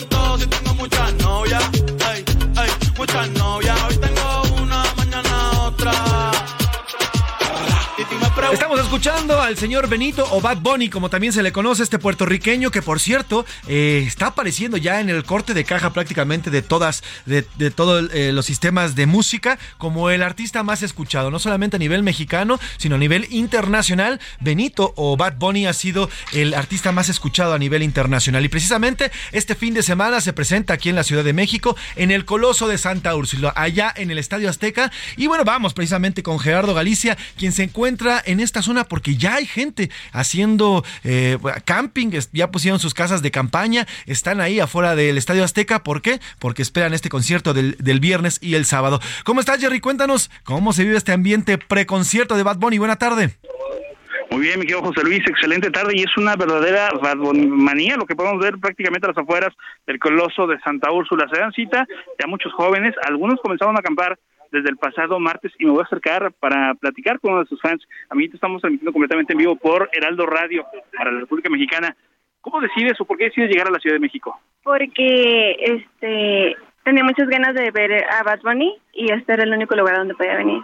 ¿Desde dónde vienes? Desde Tijuana. ¿Cuánto te costó el boleto? Me costó 3.600. Oye, ¿tuviste que trabajar horas extra, romper el marranito? Sí, tuve que romper mis ahorros. ¿Qué es lo más complicado de estar aquí? El sol está cayendo a plomo. Lo más complicado es eh, la noche, el frío, porque hice mucha noche como a las 4 de la mañana. ¿Quién te acompaña? Me acompaña mi hija y un amigo. Muchísimas gracias. ¿Me regalas tu nombre? Sí, Reina Naranjo. Muchas gracias, Reina. Y así como ella, mi querido José Luis, pues hay ya varias decenas de jóvenes prácticamente acampando eh, a las puertas del Estadio Azteca para esperar que se abran el día de mañana cerca de las 5 o 6 de la tarde y poder estar de manera más cerca o, o del punto más cercano para poder apreciar a su ídolo Bad Bunny que se estará presentando este viernes y sábado. Por lo pronto, el reporte y vamos a seguir, por supuesto, muy pendientes. Pues Jerry, te, te agradezco el reporte y bueno, se preguntarán por qué están acampando afuera del Estadio Azteca si los boletos son numerados. Bueno, pues seguramente estos jóvenes que están listos ya para ver a Bad Bunny tienen boletos generales. Entonces, pues quieren estar cerca del ícono, del ídolo que hoy significa el señor Bad Bunny para eh, la música. Oye, mi querido Jerry, ¿y cómo ves el tráfico? ¿Ya empieza a haber gente que se estaciona o está todo relajado y nada más los campistas que están allá afuera del Coloso? No, fíjate que la situación en cuanto a vialidad todavía es muy tranquila, hay que recordar que el, el concierto es el día de mañana, entonces prácticamente las personas que llegan a acampar están eh, arribando sus vehículos o los vienen a dejar y caminan a la explanada del Estadio Azteca. Esto no está generando mayor conflicto vial.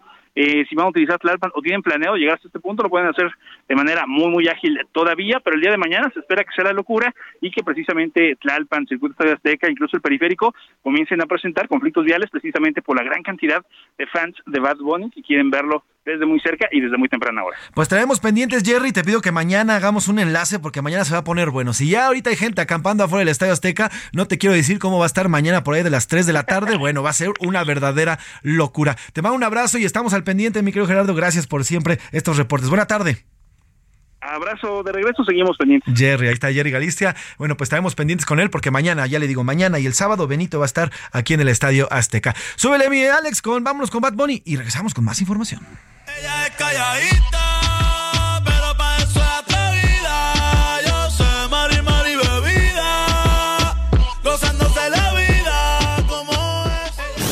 A la una, con Salvador García Soto. Dos de la tarde con 20 minutos, dos de la tarde con 20 minutos. Oiga, estábamos platicando sobre las finanzas y la economía, eh, ya en miras al cierre del año, de cómo nos, de cómo nos ha ido fi- financieramente. Y bueno, pues es importante y es por eso que queremos y que hemos convocado a Carlos Marmolejo, él es, él es director general de Finsus, porque hay dos temas muy importantes. Te doy la bienvenida primero, Carlos, ¿cómo estás? Bienvenido, buena tarde. Muy bien, José Luis, muy contento de poder estar aquí contigo. gracias por acompañarnos y por estar con nosotros. A ver, hay dos temas importantes. El primero, la inclusión financiera, el tema de incluir financieramente. Y otro tema que también hace mucho ruido y que sobre todo en este tema ya pospandémico aprendimos a utilizar y aprendimos que también existe porque los mexicanos no estábamos tan vinculados con él, que es el dinero digital. Estos dos temas que son importantísimos eh, para nuestra economía y más en miras a un fin de año. Bueno, pues vamos a platicar sobre de ello. Primero quiero entrarle al tema del dinero físico y el dinero digital. Hoy, Carlos, el dinero eh, digital o el dinero eh, efectivo, el dinero en papel, ¿sigue siendo el rey o ya no tanto como antes? Pues sigue siendo rey, Sigue siendo el rey. desafortunadamente. ¿eh? Desafortunadamente, Porque- ¿por qué desafortunadamente? Pues te voy a decir, la- las economías cuando se digitalizan, cuando dejan de utilizar tanto efectivo, son economías más sanas, son economías más prósperas. ¿Por qué? Porque tu dinero lo pones a trabajar en algún vehículo financiero Claro. y no lo traes en la cartera, ¿no? Sí, sí. En México, más del 90% de todas las transacciones se hacen en efectivo. Todavía, después de la pandemia, todavía Todavía después de la pandemia. ¿A qué crees que se debe esto, Carlos? ¿Le- ¿La gente le tiene miedo a lo digital? ¿Los mexicanos le tenemos miedo a pagar en, unas, en, en las páginas de internet? ¿A qué se debe esto? Mira, José Luis, son muchos factores en todo ello y, y lo hemos estudiado desde hace muchos años. Ha sido la, la- el gran reto que tenemos, y no solo México, ¿eh? es en muchos países se presenta el mismo fenómeno. Las personas pues a veces no tienen confianza en los canales tradicionales como son la, la ir a una sucursal, abrir Claro. una cuenta, las comisiones que les pueden cobrar. Si tienen una tarjeta, por ejemplo, de débito, no en todos lados se las aceptan o les cobran comisiones adicionales. En fin, hay una serie de cuestiones que si tú las metes toda en una licuadora, hacen que la gente prefiera el efectivo Claro. en vez de, de manejar un vehículo mucho más seguro como podría ser una tarjeta de débito o ahora hay cosas mucho más digitales porque ya puedes pagar incluso con tu teléfono, ¿no? Claro, totalmente. El hecho, yo creo que los mexicanos al tener el dinero, el billete en la mano, sentimos que tenemos el dinero y eso nos da seguridad. Sin embargo, creo que no entendemos que el tema de la tarjeta, una, una bancarización o una digitalización nos puede dar más seguridad porque no nos roban el dinero, pero además podemos tener un control mayor sobre este dinero, ¿no? Es correcto, ¿no? Además, y mira, de robos o que perdemos, por ejemplo, ahorita en tiempos de inflación alta, pues imagínate, el dinero tenerlo guardado en la casa, pues estás perdiendo constantemente, no, Y hay muchas cosas. Yo me acuerdo alguna vez visité el Banco Central y, uno de los mayores problemas que había era la cantidad de dinero quemado. Imagínate que la gente eh, sigue escondiendo el dinero en su casa y a veces en la estufa y luego terminan perdiéndolo porque se les termina sí, quemando. Claro, sí, sí. Tiene muchos riesgos el dinero en efectivo. ¿Cómo podemos lograr los niveles de bancarización que tienen otros países y que no, y que no existen en nuestro país?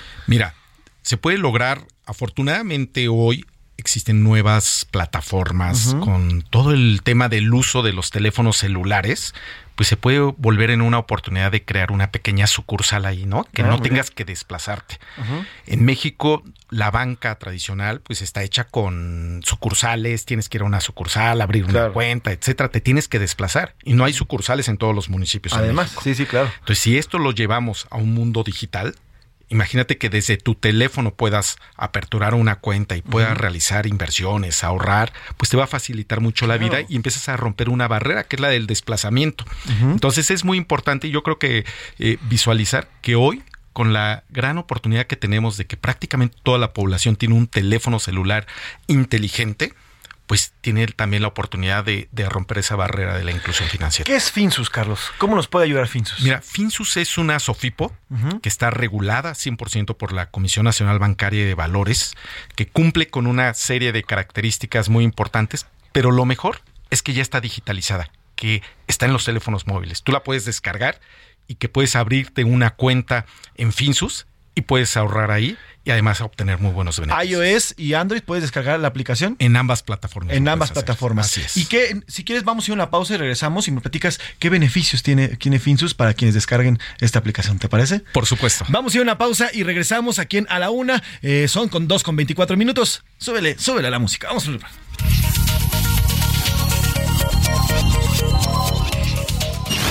No le cambies. Estás en A la Una con Salvador García Soto.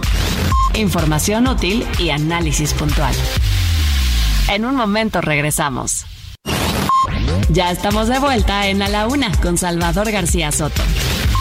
Tu compañía diaria al mediodía. ¿Sabías que en Soriana tus vales sí que valen? Aprovecha que al pagar en caja con tus vales de la Ciudad de México, te bonificamos el 5% en dinero electrónico de todas tus compras. Sí, 5% en dinero electrónico. Soriana, la de todos los mexicanos. A marzo 31, aplican restricciones. Válido en Soriana. En 1966, John Lennon viajó a Almería, en España, para participar como actor en la cinta How I Won the War.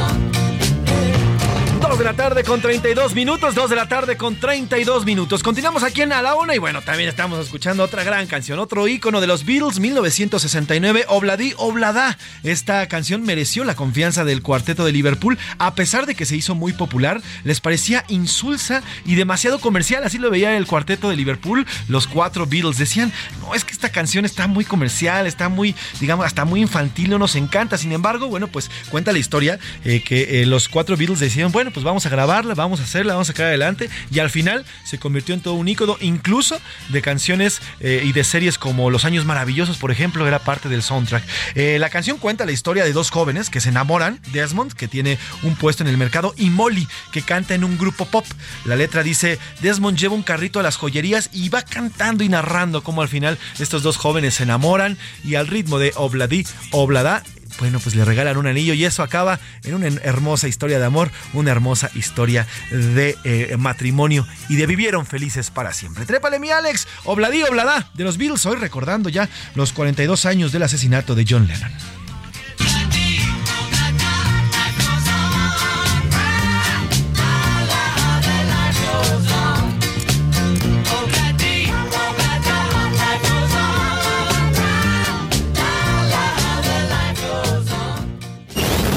Una, con Salvador García Soto. El ojo público. En A la Una tenemos la visión de los temas que te interesan en voz de personajes de la academia, la política y la sociedad. Hoy escuchamos a Luis Farías Mackey en Buscando Sentido.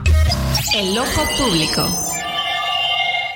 Sociología y derecho siempre están en tensión. La realidad suele ir 10 años antes que la ley. Surgen ciertas conductas entre los hombres que se convierten en problemas y es ante ellos que la ley tiene que procesar su deber ser. Por ejemplo, el mundo digital es ya una realidad, mientras que su legislación está en pañales. Así, quien legisla atiende un problema y lo norma en un deber ser y esto lo hace para que la polis, los hombres en plural, puedan resolver sus conflictos sin violencia, civilizadamente y en paz, y así gozar no solamente de la vida biológica, sino de la buena vida económica, social y política. La ley, pues, ve hacia atrás y al presente para resolver su problema en el futuro inmediato no puede ser, por lo tanto, más que una propuesta de futuro que responde a problemas, fines y valores y que, por tanto, solo puede ser constructiva. El plan B, y el nombre de la reforma lo dice todo, es una reacción, no construye nada, solo destruye. No muestra un futuro a resolver, un camino, un deber ser para mejorar. Peor aún, lo que muestra es una debilidad y un miedo desde el poder para jugar con las normas, con las mismas normas con las que llegó al poder. Por eso las mata y por eso deja lisiadas a las instituciones electorales. Es pues una reforma cobarde y matoncita. No hay en ella relación sociología y derecho. Solo hay un rencor hijo del miedo. No hay ley no hay proyecto, no hay futuro, solo miedo. A la una, con Salvador García Soto. Dos de la tarde con 36 minutos. Ahí está el ojo público, como siempre, pendientes de esta sección y los comentarios que aquí se dicen eh, en, este, en este programa. El ojo público con el señor Luis Farías Mackey, que hoy nos habla en Buscando Sentido sobre la ley y su deber ser para quienes legislan. Esto importantísimo que ya platicábamos al inicio de este programa. Estos personajes, estos 500 diputados que están en la Cámara, que están ahí representándonos y que reciben una minuta y que, simplemente la pues la votan sin conocerla, sin leerla y al final son repercusiones para un sistema electoral que mire, en los próximos años va a tener su primera prueba con eh, Coahuila y con Estado de México y después la madre de todas las batallas ¿eh? en el 2024 en la, sucesión, en la sucesión presidencial. Ahí está el comentario en ojo público eh, del señor Luis eh, Mackey y bueno, pues gracias como siempre. Oiga, retomamos un tema importantísimo, este tema de el, dinero digital, la democratización, también el tema de pues, tener el dinero o no tenerlo en efectivo o mejor gastar en temas digitales o con, con temas digitales, la bancarización y la utilización de estas herramientas. Y estábamos aquí platicando con Carlos Marmolejo, director general de Finsus, que nos trae esta opción, esta opción de Finsus. Carlos, nos platicabas qué es Finsus, cuáles son los beneficios que nos puede tener a nosotros como usuarios y como ahorradores además. Pues sí, José Luis, mira, es una plataforma, es una aplicación móvil que se puede descargar de manera muy fácil en la cual te puedes suscribir, como abrir una cuenta, como estamos acostumbrados, pero lo hacemos totalmente digital. Lo hacemos nada más con nuestra credencial de lector, con biometría y muchos temas de seguridad. Y una vez que te enrolas, que no te lleva más de 10, 13 minutos en hacerlo, pues ya tienes acceso a una cuenta donde puedes ahorrar, puedes invertir, puedes comprar eh, eh, pues una serie de productos en la misma plataforma. Pero lo mejor es que puedes ganarle a la inflación. ¿Por qué? Porque te paga excelentes rendimientos y hace justamente lo que mencionas, ¿no? En vez de tener el dinero en físico con todos los riesgos que esto representa, Todo lo que significa, ¿eh? pues entonces ya lo, lo metes, lo digitalizas y ganar rendimientos muy atractivos. Ahora, Carlos, la gente dirá, bueno, ¿cómo, ¿cómo crees mis ahorros, toda mi lanita de la vida, con lo que estoy juntando para una casa, para un depa, para lo que sea? ¿Qué tan seguro está mi lana si yo la llevo a Finsus? Muy segura. Y te voy a decir por qué. Somos una entidad financiera regulada por la Comisión Nacional Bancaria de Valores. Tiene un seguro que se llama el seguro Prosofipo, que justamente te, te asegura hasta 185 mil pesos que tú ahorres ahí. Y además tiene muchos controles tecnológicos adentro la, la aplicación, pero sobre todo tiene muchísima alma, muchísimo corazón que le hemos puesto. ¿Para qué? Para darte el mejor servicio y proteger tu patrimonio, tu información y además darte el mejor rendimiento que te puedas imaginar por tu ahorro. Pues tiene todos los beneficios, Carlos, no solamente seguro al 100%, sino además te da mejores beneficios que cualquier otro banco con tu lana, con el ahorro que, que vayan poniendo los ahorradores, ¿no? Fíjate que hay muchas opciones en el mercado y, y creo que todas pueden ser buenas, ¿no? Sí, sí. Y cada quien debemos elegir. Pero hoy Finsus, Finsus App, pues es una opción, yo te diría, de clase mundial con eh, rendimiento, por ejemplo, pagamos el 13.13% anual. Sí, sí, es alto. Y, y, que yo tenga conocimiento, ahorita nadie me está ganando en este momento. Hasta ahora. Entonces, eh, tú puedes ahorrar tu dinero ahí y te pagamos una tasa de rendimiento pues buenísima, que le ganas a la inflación. Mejor incluso que las Afores, ¿eh? Porque eh, las Afores les ha ido este, muy mal últimamente, entonces yo recomiendo aprovechar en este momento que estamos en tasas altas y ahorrar vienen los aguinaldos, tú sabes, y hay que ser balanceados, ¿no? Además de hacerte tus compritas, pues ahorra, aprovecha estas tasas que son muy buenas, descárgate Finsus App, que es muy fácil, y ahorra un, un, pedacito de tu aguinaldo o un pedazote para que puedas tomar beneficio y aprovechar todo lo que existe con esto de los rendimientos tan buenos. Importante, Carlos, porque los mexicanos no tenemos esa cultura del ahorro, y entonces Finsus ya se, Finsus ya se, se coloca como una propuesta para que podamos ahorrar, ¿no? ¿Cómo podemos acceder? A ver, eh, yo tengo mi celular, ¿qué hago? ¿Dónde lo busco y cómo lo hago? ¿Cómo Mira, tanto en Android como en iOS puedes irte a tu tienda. eh, buscas Finsus App o Así, Finsus, tal cual. así, tal cual. Con S, Finsus se escribe con S doble Con S. S, Ajá, Finsus, exactamente, Finsus. Las dos S, ajá. La descargas y, tienes lista tu credencial de lector a la mano. Se necesita, es obligatorio. Sí, claro. Es un requisito. ¿Por qué? Porque tenemos que comprobar que seas tú. Claro. Te tomamos una foto que es comprobar que seas la persona la misma de la credencial de lector. Te hacemos una pequeña entrevista ahí mismo y en 13 minutos estás ya con una cuenta de inversiones de ahorro con todos estos beneficios que hemos comentado. Entonces, Finsus App es tu solución justamente y justo en este momento que vas a recibir tu aguinaldo, pues, resérvate un buen pedacito ahí justo para aprovechar esta tasa del 13.13%. Y hay que ahorrar, mi querido Carlos, porque no solamente los ahorros sirven para, pues, cuando haya fuegos apagarlos, sino también para darse uno que otro gustito cuando haya suficiente lana, ¿no? ¿Cómo Así no? que Finsus, ahí está Finsus. Pues le recomendamos Finsus, eh, ya lo sabe, en iOS o también en la aplicación de Android. Usted puede descargarla en esta aplicación y bueno, pues es momento. No le tenga miedo, no le tenga miedo a lo digital. De verdad es más seguro y es mucho más efectivo. Carlos Marmolejo, director general de Finsus, gracias por estar con nosotros esta tarde y estamos pendientes de lo cómo vaya avanzando Finsus. Al contrario, José Luis, encantado de estar aquí. Un placer. Vamos con más información y regresamos. A la una, con Salvador García Soto.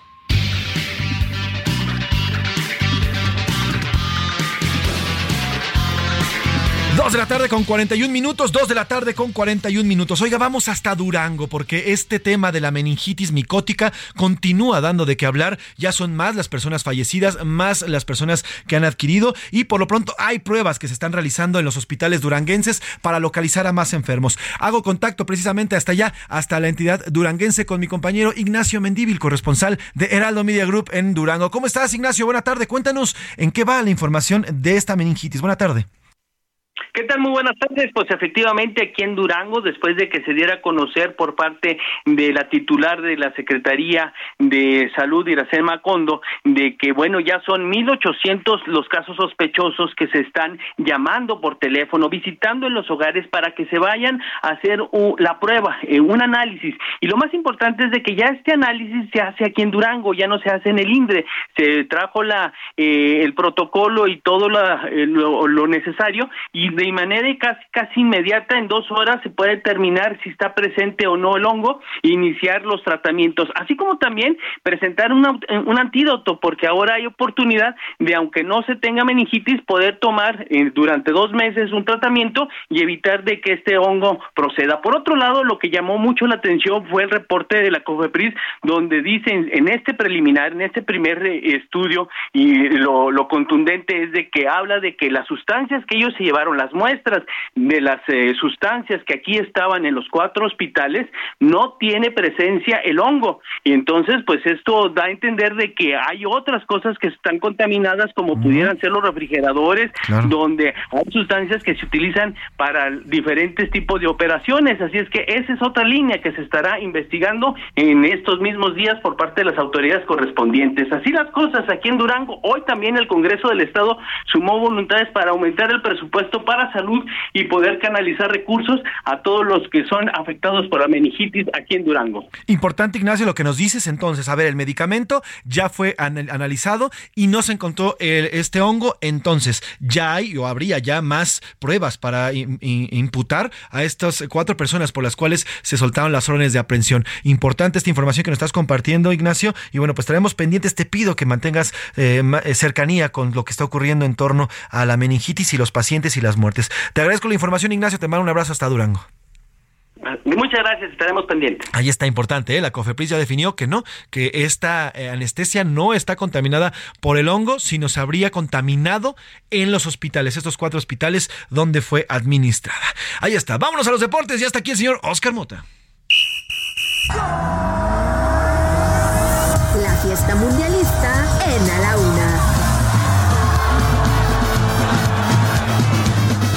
Señor Oscar Mota. Mi querido Mafren, ¿cómo estás? Mafren, bien, ¿y Hoy, hoy especialmente es un gran día para ganar porque eh, quiero mandar un mensaje. Hoy es cumpleaños de mi Leonardo. Saludos, mi Leo. mi segundo hijo. Eso. Ocho añotes. Eh, créeme que de grande quiero ser como él, una persona valiente, honesta. Le gusta muchísimo algunos temas de deporte y además es el mejor narrador. Muchísimas gracias a producción. Saludos, es a Leo. El, mejor narrador de historias que pueden conocer. Se los voy a presentar algún día por eso.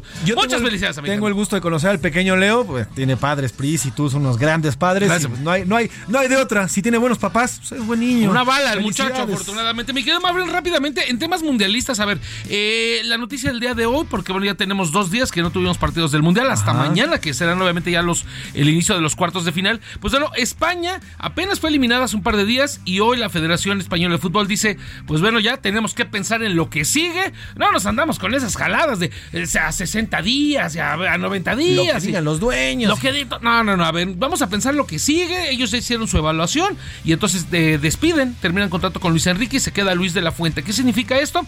Que vendrá obviamente un nuevo proceso, un nuevo eh, forma de ver el fútbol. Luis Enrique obviamente fue muy criticado por la parte de decir, bueno, ¿cómo tocas el balón mil veces y no disparas una sola ocasión a gol? Pero bueno, será eh, lo que veremos. Algunos dicen que a lo mejor podría caer aquí en México pero también hay otras versiones que dice que el Tuca Ferretti ahora sí quiere dirigir a la selección. Se va a poner bueno esto, ¿no? Se va a poner bueno. Ahora sí que no tiene equipo, pues más que no tiene. Y, pues, y es un punto, ¿no? Vamos eh, con este tema. Y por último, unos segundos, quiero eh, que escuchen por favor a Luis Goulart. Él es campeón novato del año de la categoría TC 2000, que bueno, insisto, hizo una gran temporada. Para cambiar un poquito el tema de fútbol, escuchemos las palabras de Luis Goulart. Para mí es un sueño ganar este campeonato de novatos en la categoría TC2000, que es una categoría bastante competida dentro de la Copa Noti Auto, y también lograr un top 5 en la general. Para mí es increíble poder lograr todo esto y mucho es gracias al apoyo que tengo de mi equipo Racing Experience. Ahí está The Racing Experience, México brasileiro, Luis Goulart, que seguramente verá yo creo que el partido Brasil contra Croacia este fin de semana. ¿Qué, qué, qué son estas carreras? ¿Qué, ¿Qué, tiene diferente a otras carreras? Obviamente pues es el tema del motor, ¿no? La, la, la concepción del motor, obviamente el diseño obviamente del auto y obviamente por la parte de las velocidades que llegan a alcanzar, que llegan a estar entre los 180 y 220 kilómetros por hora y es una carrera que se compite, que, que, se disputa generalmente pues por ejemplo en Puebla, aquí en la Ciudad de México, también llegan a ir a Monterrey y Toluca y demás. Entonces, es una carrera importante. Pues importante. Y ya mañana se nos, ya se nos acaba esta grasa de esta pausa eh, pues sí, ya a partir de Y retomamos porque ya extrañamos. Extrañamos los partidos mañana. Lo estaremos platicando. Estaremos aquí. Gracias, mi Hoy un gran día para ganar. Gracias y saludos a Leo. Feliz cumpleaños. Vamos a otro tema. A la una, con Salvador García Soto. Dos de la tarde con 47 minutos y vamos a escuchar esto. Tenemos 50 minutos para encontrar a una persona que haya visto los hechos de la gasolinera y que narre cómo ocurrieron realmente las cosas. Siento un golpe en mi carro. Entonces yo me voy a reclamarle a, al que me golpeó. Agarro una pistola 22 que traía ahí. Se bajan los polis, me esposan, me sientan en la patrulla. Le digo, pero ¿por qué me estás llevando? Le digo, te están acusando de secuestro. Esto que estamos escuchando es parte del documental, parte de un documental llamado Duda Razonable que fue lanzado en Netflix y habla de la situación de tres hombres, tres hombres que eh, ellos viven un choque, un choque como cualquiera, como un choque eh, vial como el que se viven a diario. Sin embargo, cuando están viendo lo del choque, llegan oficiales de la policía y simplemente los detienen y los acusan de secuestro. Los sentencian a 50 años de prisión por tentativa de secuestro en un hecho pues totalmente fuera de lugar, fuera de la ley y al final, bueno, pues este documental funciona para que el caso llegue hasta la Suprema Corte de Justicia. Hace unos minutos la Suprema Corte de Justicia por unanimidad ordenó liberar a los protagonistas de este eh, de este documental, del documental Duda Razonable, por lo cual los 50 años de prisión han sido rechazados y estos tres jóvenes que habían sido acusados injustamente de secuestro serán liberados cuanto antes luego de un amparo liso y llano por parte de este esta Suprema Así que una decisión importante, esto ocurrió en Tabasco y bueno, pues estos jóvenes podrán salir luego de que la Suprema Corte decidiera y pusiera un manotazo en la mesa y lo sacará, a diferencia de los demás jueces que corruptamente eh, y, además de una manera ignorante les declararon esta, eh, esta prisión en, su contra a pesar de las pruebas a su favor. Bueno, pues hoy la Suprema Corte ya decide, decide que estos jóvenes se quedan afuera. Importante lo que acaba de resolver la Suprema Corte de Justicia de la Nación. Vámonos a otro tema. A la una, con Salvador García Soto.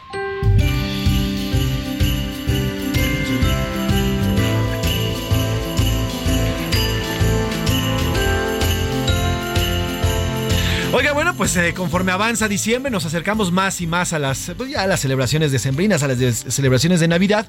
Y esta temporada, el Gran Ballet Folclórico de México de Amalia Hernández tendrá diversas presentaciones la siguiente semana en el Castillo de Chapultepec. Además, qué gran escenario. Eh, para, saludar, para hablar de estas presentaciones, de lo que viene para este gran ballet y cómo podemos disfrutar de esta manera estas, eh, pues, estas presentaciones importantes, está aquí en la cabina Carlos Antunes, él es coordinador artístico del Ballet Folclórico de México de Amalia Hernández. ¿Cómo estás, Carlos? Buenas tardes. Encantado, muy buenas tardes a todos. Carlos, pues muy emocionados por estas presentaciones. A ver, cuéntanos, ¿de qué van, de qué van las presentaciones? ¿Qué es lo que vamos a ver en el Castillo de Chapultepec? Y wow, el ballet de Amalia Hernández en el Castillo de Chapultepec. Así es, siempre digo yo que es una fiesta sobre fiesta, porque sí, claro. ya ir al castillo solamente la ambientación, eh, esta oscuridad, inclusive el frío ayuda, todo es un sí, espectáculo. Claro. Yo le invito al público a que llegue temprano, a disfrutar de la función, por supuesto, pero uh -huh. a disfrutar de la caminada para entrar al castillo. Y ya llegando ahí, la fiesta grande, el plato fuerte, es el ballet que está acompañado de un coro monumental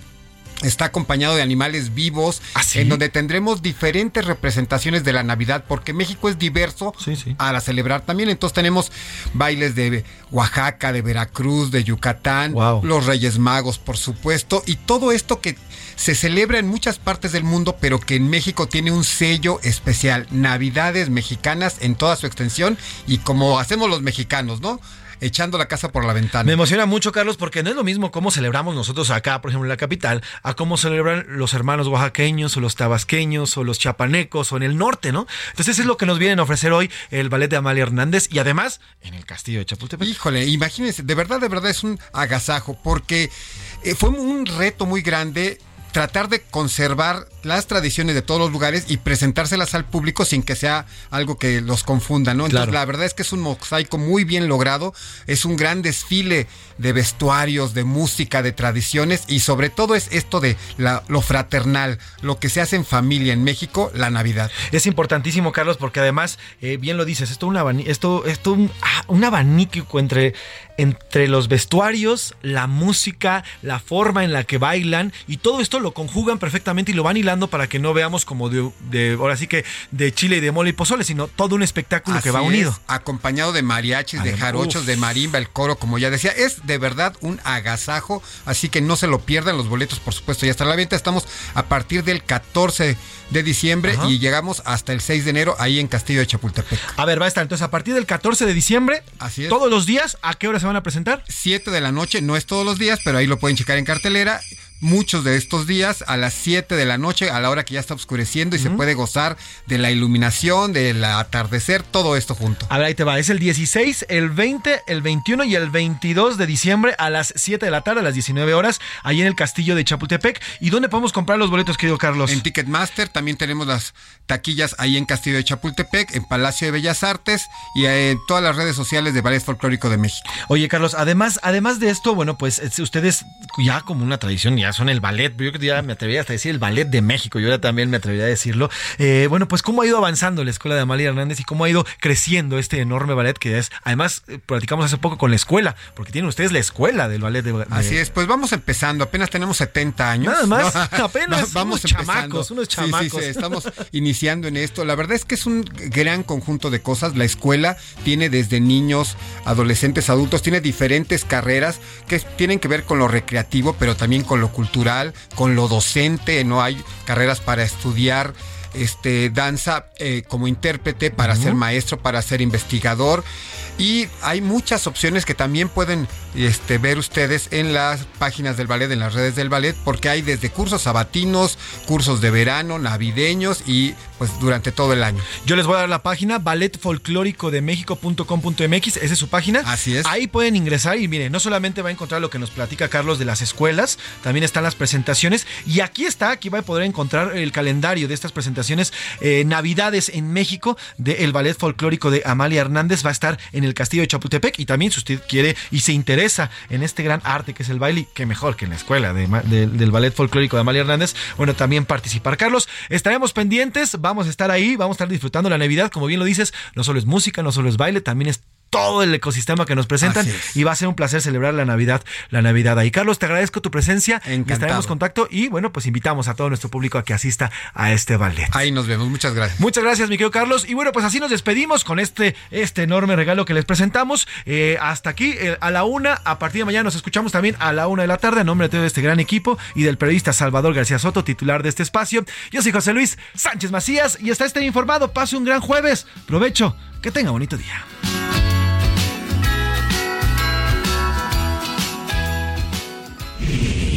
Por hoy termina A la Una con Salvador García Soto. El espacio que te escucha, acompaña e informa. A la Una con Salvador García Soto.